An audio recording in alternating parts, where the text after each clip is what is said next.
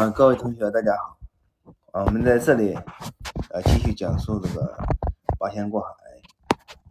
啊，我们这在这里呢，啊讲一个人啊，就是在那个道教这个神仙系里面是比较高级的一个人物啊，就是张道陵。啊，张道陵那个是东汉时期的人啊，就是今天那个江苏丰县。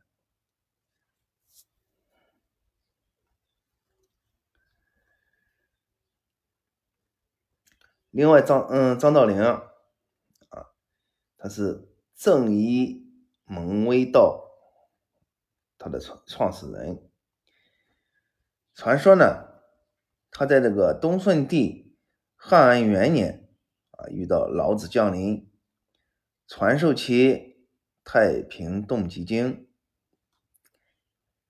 并且被老子啊授以三天正法啊，命为。天师啊，就就是说那个知道那个张天师啊，张天师呢，他就是啊第一代祖师啊，就是张道陵。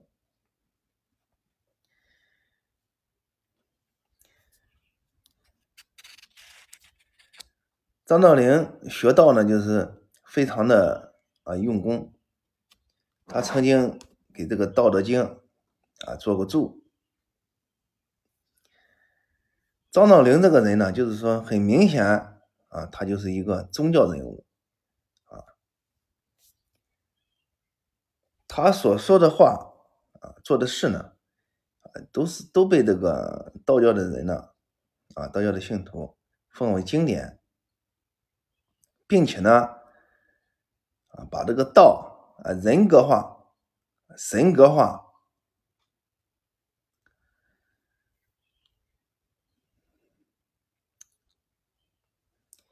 他还认为，啊，讲道等同等同于一啊，认为一散行为气啊，具形为太上老君啊。张道陵早年招收信徒的时候啊，对每一位入道者都要求出五斗米啊，所以说他这个宗教呢，也叫这个五斗米道。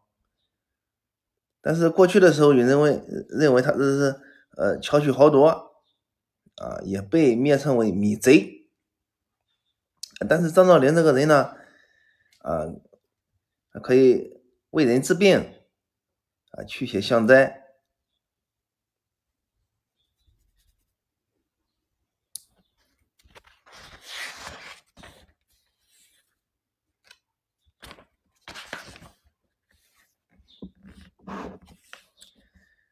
张道陵本来是个啊太学的学生，通晓五经，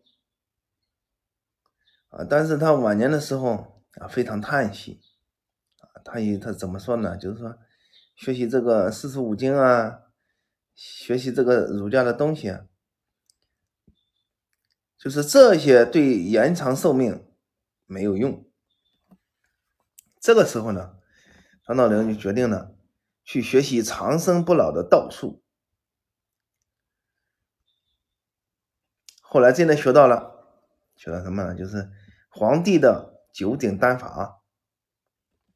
于是呢，啊，就付诸于实践，炼制此丹。但是要用那个要炼丹的话，这个需要花钱，啊，没有办法呢，就是张道陵呢，家里的一向都是贫困。啊，根本就买不起这个东西，所以说呢，就放弃了。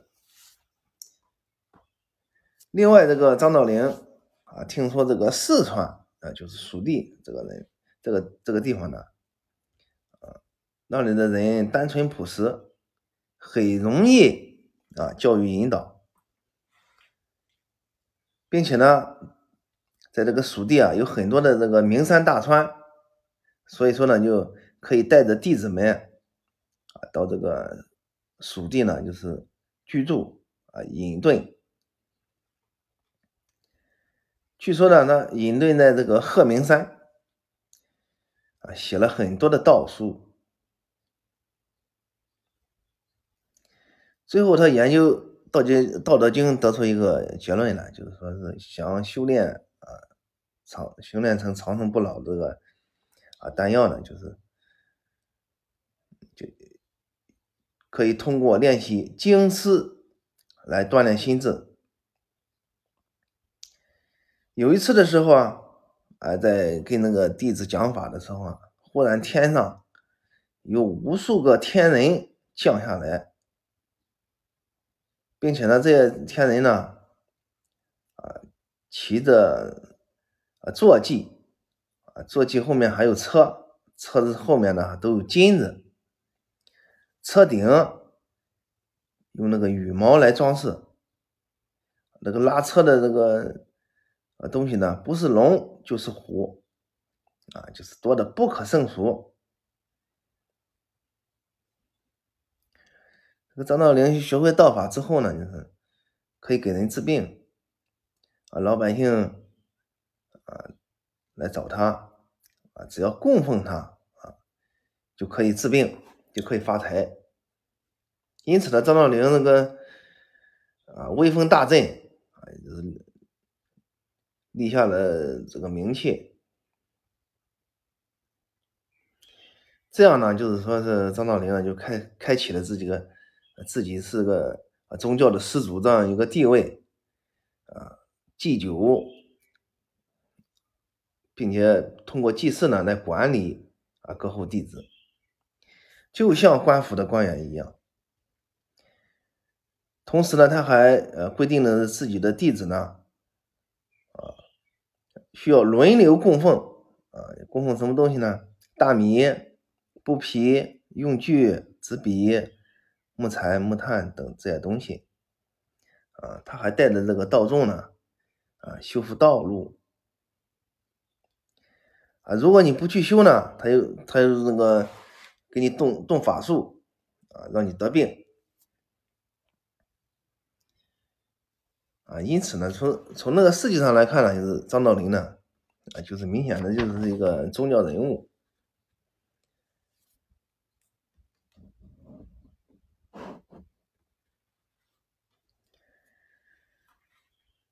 呃，张道陵啊，想到那个中国的情况啊，就是要有礼义廉耻。如果说人没有礼礼义，没有廉耻的话，那么你这个人呢，就是啊，经常的干坏事，经常的就是啊，不怎么就是认识到这个上天的意志啊，在帮助人类啊，帮助人们。张道陵呢，啊，对于教众的弟子呢，不喜欢啊用惩罚的方法来规定那个道徒呢，就是去干这个事、干那个事，啊，他不喜欢用刑法，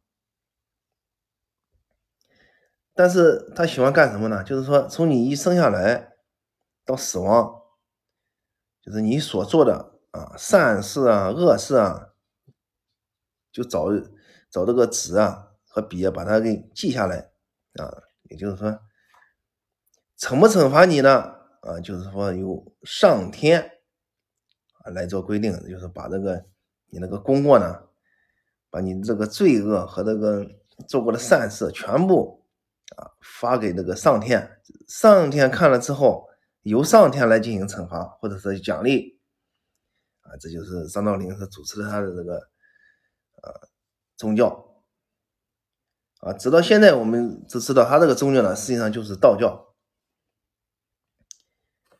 啊，还有一个问题就是说，偶尔遭遇疾病的人，就是说不小心遭了一点点的病，啊，遭到灵干怎么办呢？就是让他忏悔，啊，等忏悔过去之后，啊，然后你的病就痊愈了。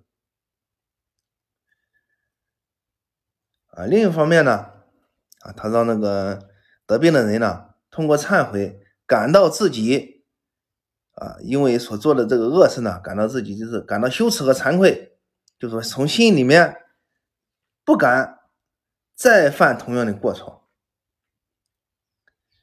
并且呢，还要畏惧天地间的神明。啊，这也是宗教啊，张道陵在宗教信徒里面实行的一个行之有效的方案，因为开宗立教啊，张道陵啊获得了很多的财物。这个时候他就是说有了钱了，然后就隐遁在这个深山老林里啊炼制丹药。据说呃丹药炼成了，服了一半啊就就飞升了。啊，就升到天上去了。升到天上去呢，啊，那个道教里面还有记载，就是张道陵学会了分身术，可以把自己啊化作几十个人、几百个人。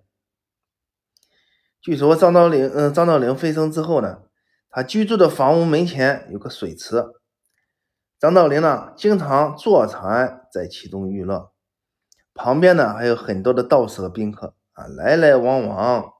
一个院子里满满的人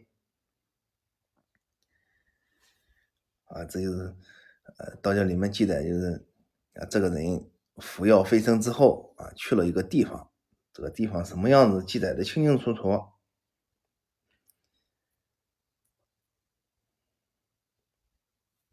啊。张道陵啊就说，当他啊途中说。而被多俗太未除，不能弃世！正可得五行气导引房中之事，或可得服食草木数百岁之方耳。其有九鼎大药，为复往常。而后何有一人从东方来？当得知，此人必以正月初七日中到。啊，就是当这个情况就是给众人说的那个问题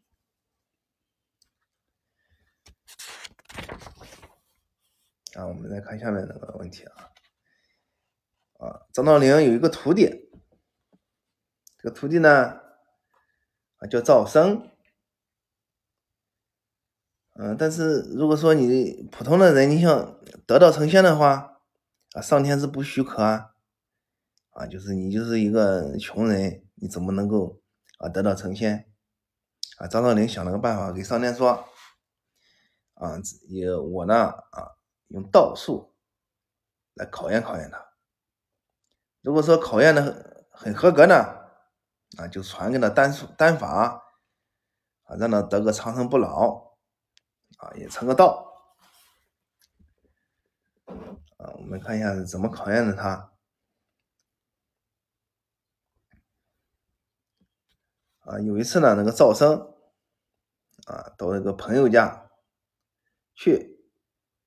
赵生来到朋友家的门前啊，但是那个他朋友家的那个有个奴才不给他通风报信。另外呢，这个奴才呢还故意打赵生啊，打了他四十多次啊。赵生呢？啊，并不怨恨，啊，一直在门前露宿不走，啊，时间久了就是说，啊，他的朋友和这个奴才啊都感动了，啊，这是一次考验，又一次考验。赵生呢，在这个草丛里面守护树子，驱赶野兽，在傍晚的时候呢。啊，来了一个很美丽的女子，谎称自己走远路路过，啊，要在这里寄宿。晚上挨着赵生，啊，睡在一张床上。第二天又说自己脚疼不能走了，啊，于是就留下来住了几天，还不断挑逗他。啊，这一次考验呢，就是赵生呢始终没有丧失正念，就是说。自己的心里生出这个邪念，要跟他那个呃在床上那个过夜啊，但是这个赵生呢没有这样做啊。第三次考验，有一次赵生走在路上，忽然看见路上啊有人掉了这个三十多个金饼，但是赵生呢啊。啊，却从旁边走了过去，啊，捡也没有捡，就把他丢在那里了。啊，这是第三次考验，那赵生又通过了。第四次考验，赵生去山里面打猎，啊，有三只老虎跑到他面前，啊，撕咬他的衣服，但是呢，却不伤，嗯，伤害这个赵生。赵生呢，一点也不害怕，脸色都不变。他给那个老虎说：“啊，我是个道士。”从年轻的时候就没做过坏事，所以呢，不怕行走千里远的路来侍奉老师，求学长生不老的道术。你们怎么能这样对我？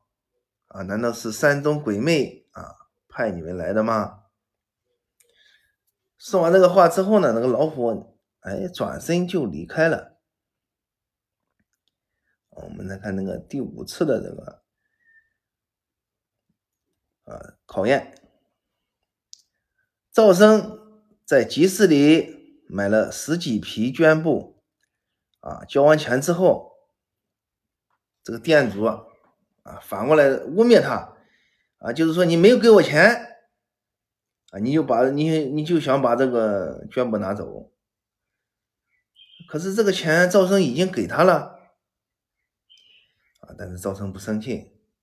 啊，他就把自己的衣服脱掉，啊，并且呢，啊，扔给那个老板，作为这个捐布的补偿。但是这个赵生呢，也没有一点儿舍不得的样子。啊，这，第五次考验，第六次考验，啊，看，你看这个。啊，张道陵这个教主呢，就是说严师出高徒啊，就是说考验了五次不行，还要考验第六次、第七次。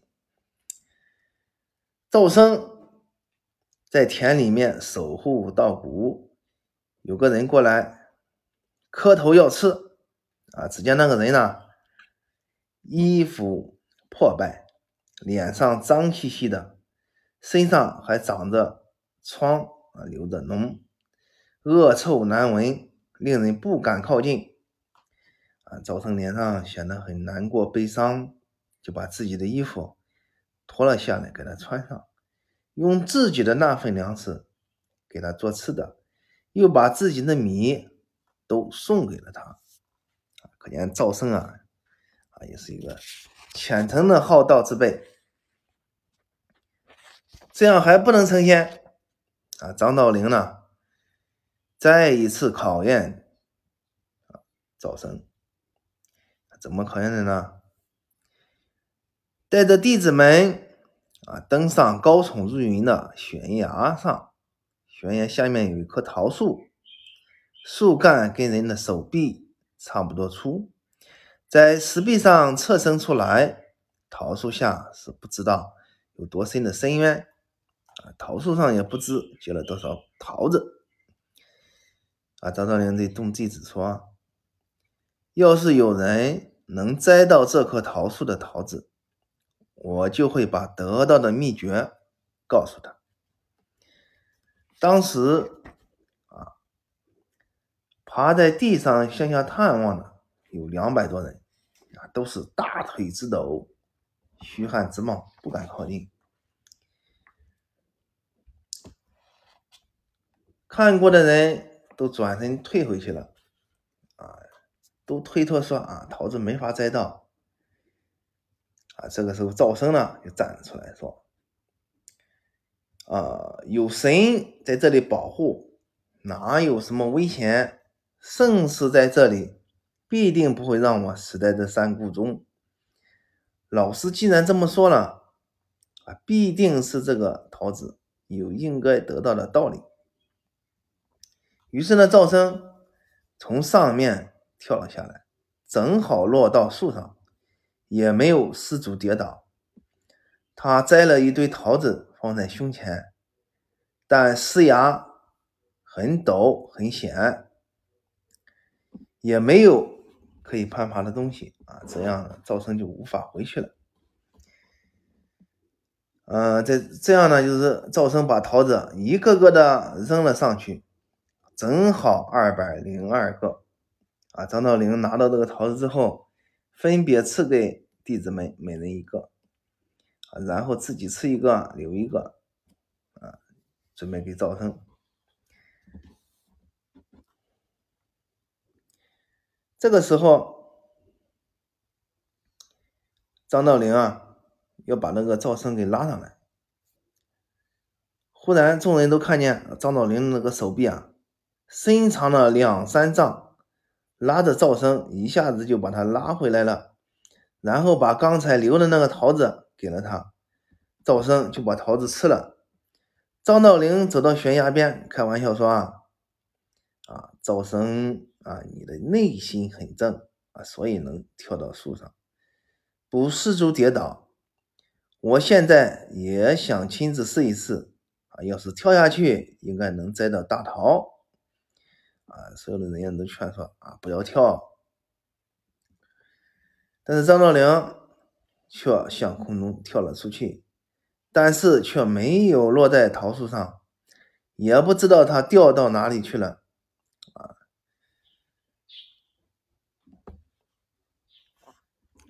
这个张道陵和赵生呢，就是说跳了崖。后来呢，又听说呢，他们俩还说，啊，师傅就像父亲啊，他跳到这深不见底的悬崖，啊，那是应该的啊。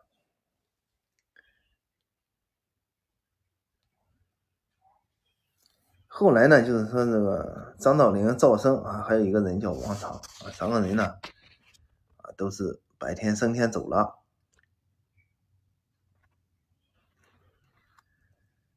啊，这这就是张道陵啊入蜀地啊修炼配置丹药，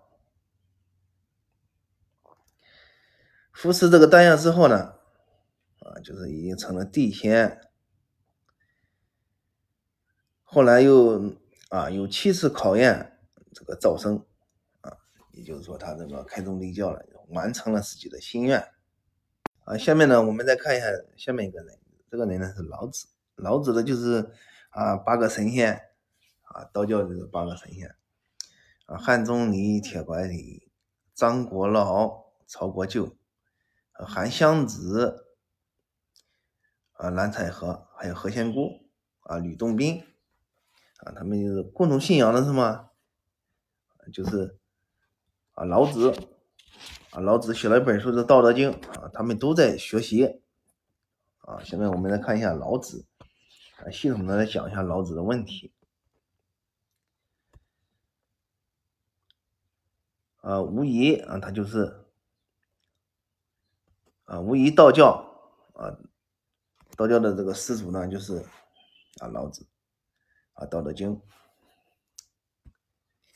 老子的影响不小，对了，啊，影响到那个国外，不光是在中国人，在国外也是有影响。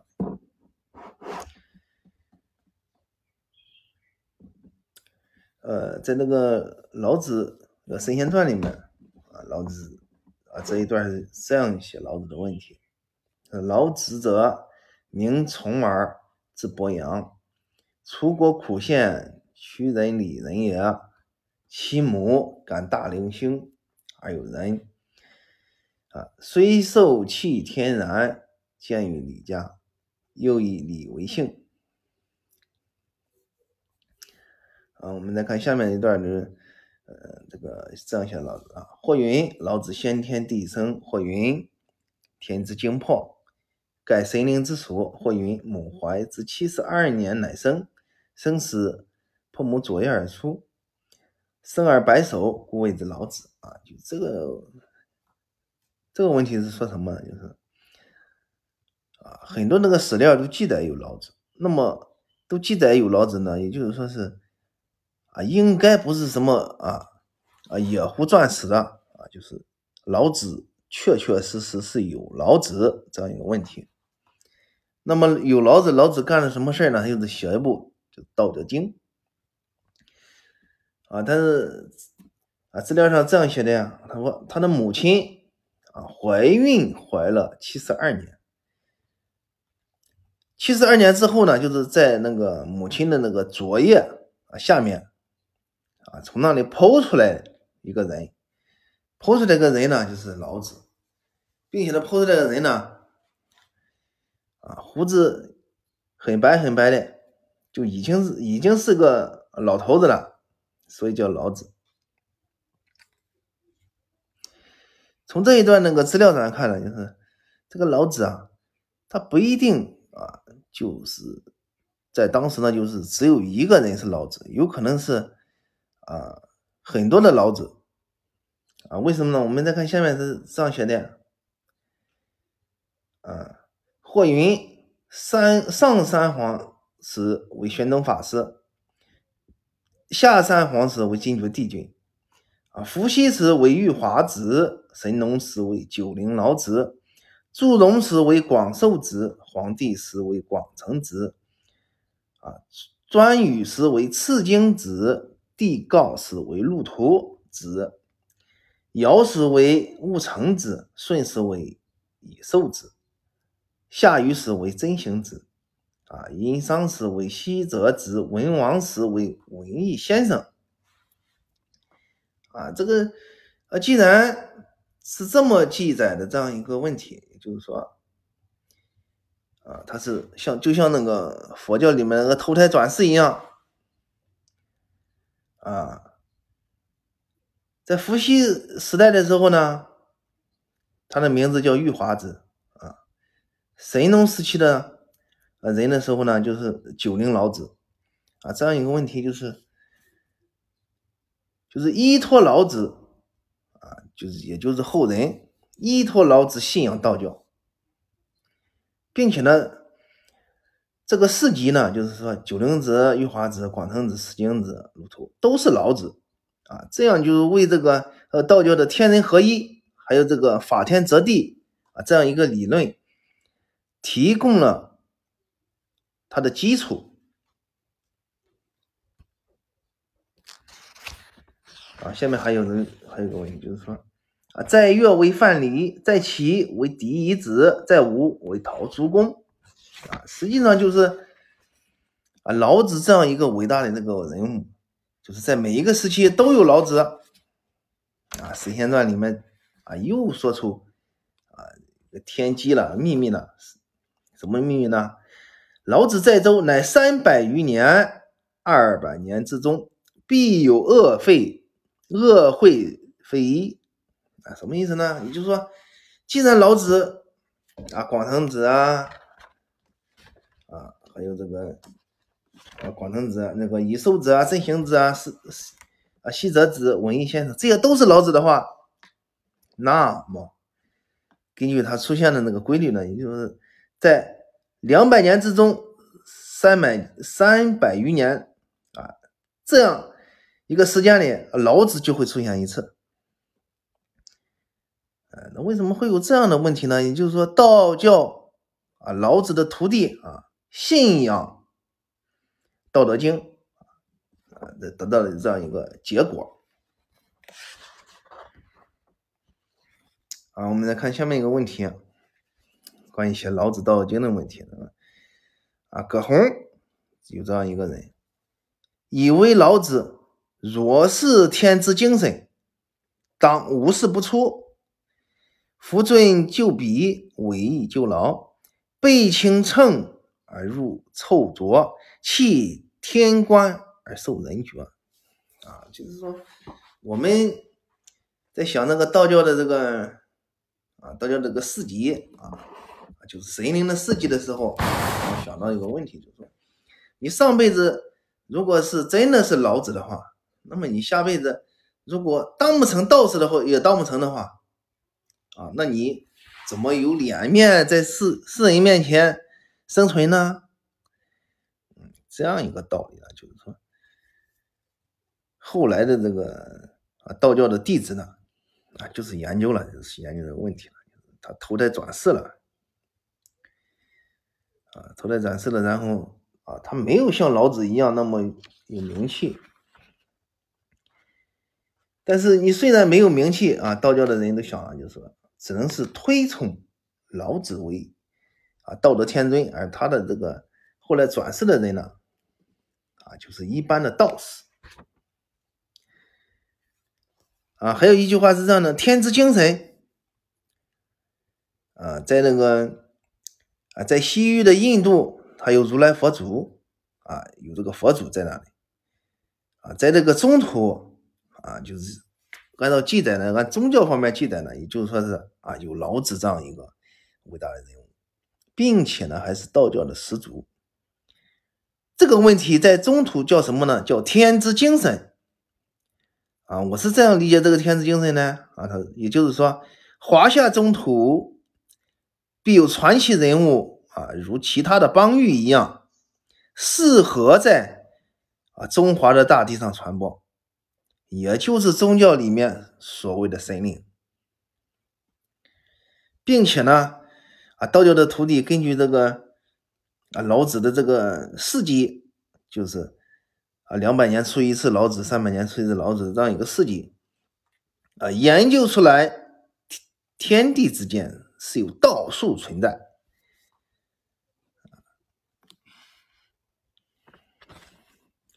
不光有道术，呃，有这个道术存在啊，并且呢，呃，老子说，老子的事迹啊，啊，转传之后啊，就是。非常的好学啊！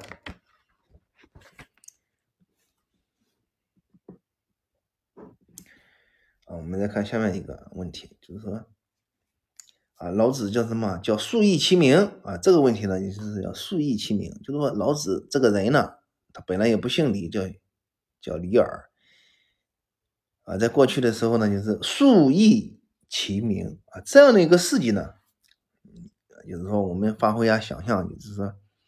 现在这个道教的这个修炼功法有一个迷想啊，实际上根据啊道教资料的记载呢，就是它就是道教正统的啊修炼的方法啊，很还有很多很多人都呃都讲这个气功是很厉害的，为什么你们道教里不练气功呢？啊，实际上他练什么呢？他练练意，这种修炼方法也是正统的方法。那么，在从两百年到三百年之间呢，就会生出一个老子来。生出来老子呢，也就说明了他这个，老子的相貌是干什么呢？参研史书、实录，参研先经秘文，这样的人呢，啊，就是道教里面的啊老子。还有一个问题，就是说这个老子。啊，数义其名，他变成了广成子了，变成了赤精子呢。啊，他成了赤精子，成了广成子之后，他跟原先的老子有什么不同吗？是有所不同，不同在哪里呢？这个《神仙传》里面这样记载，就是说摒气与常人不同。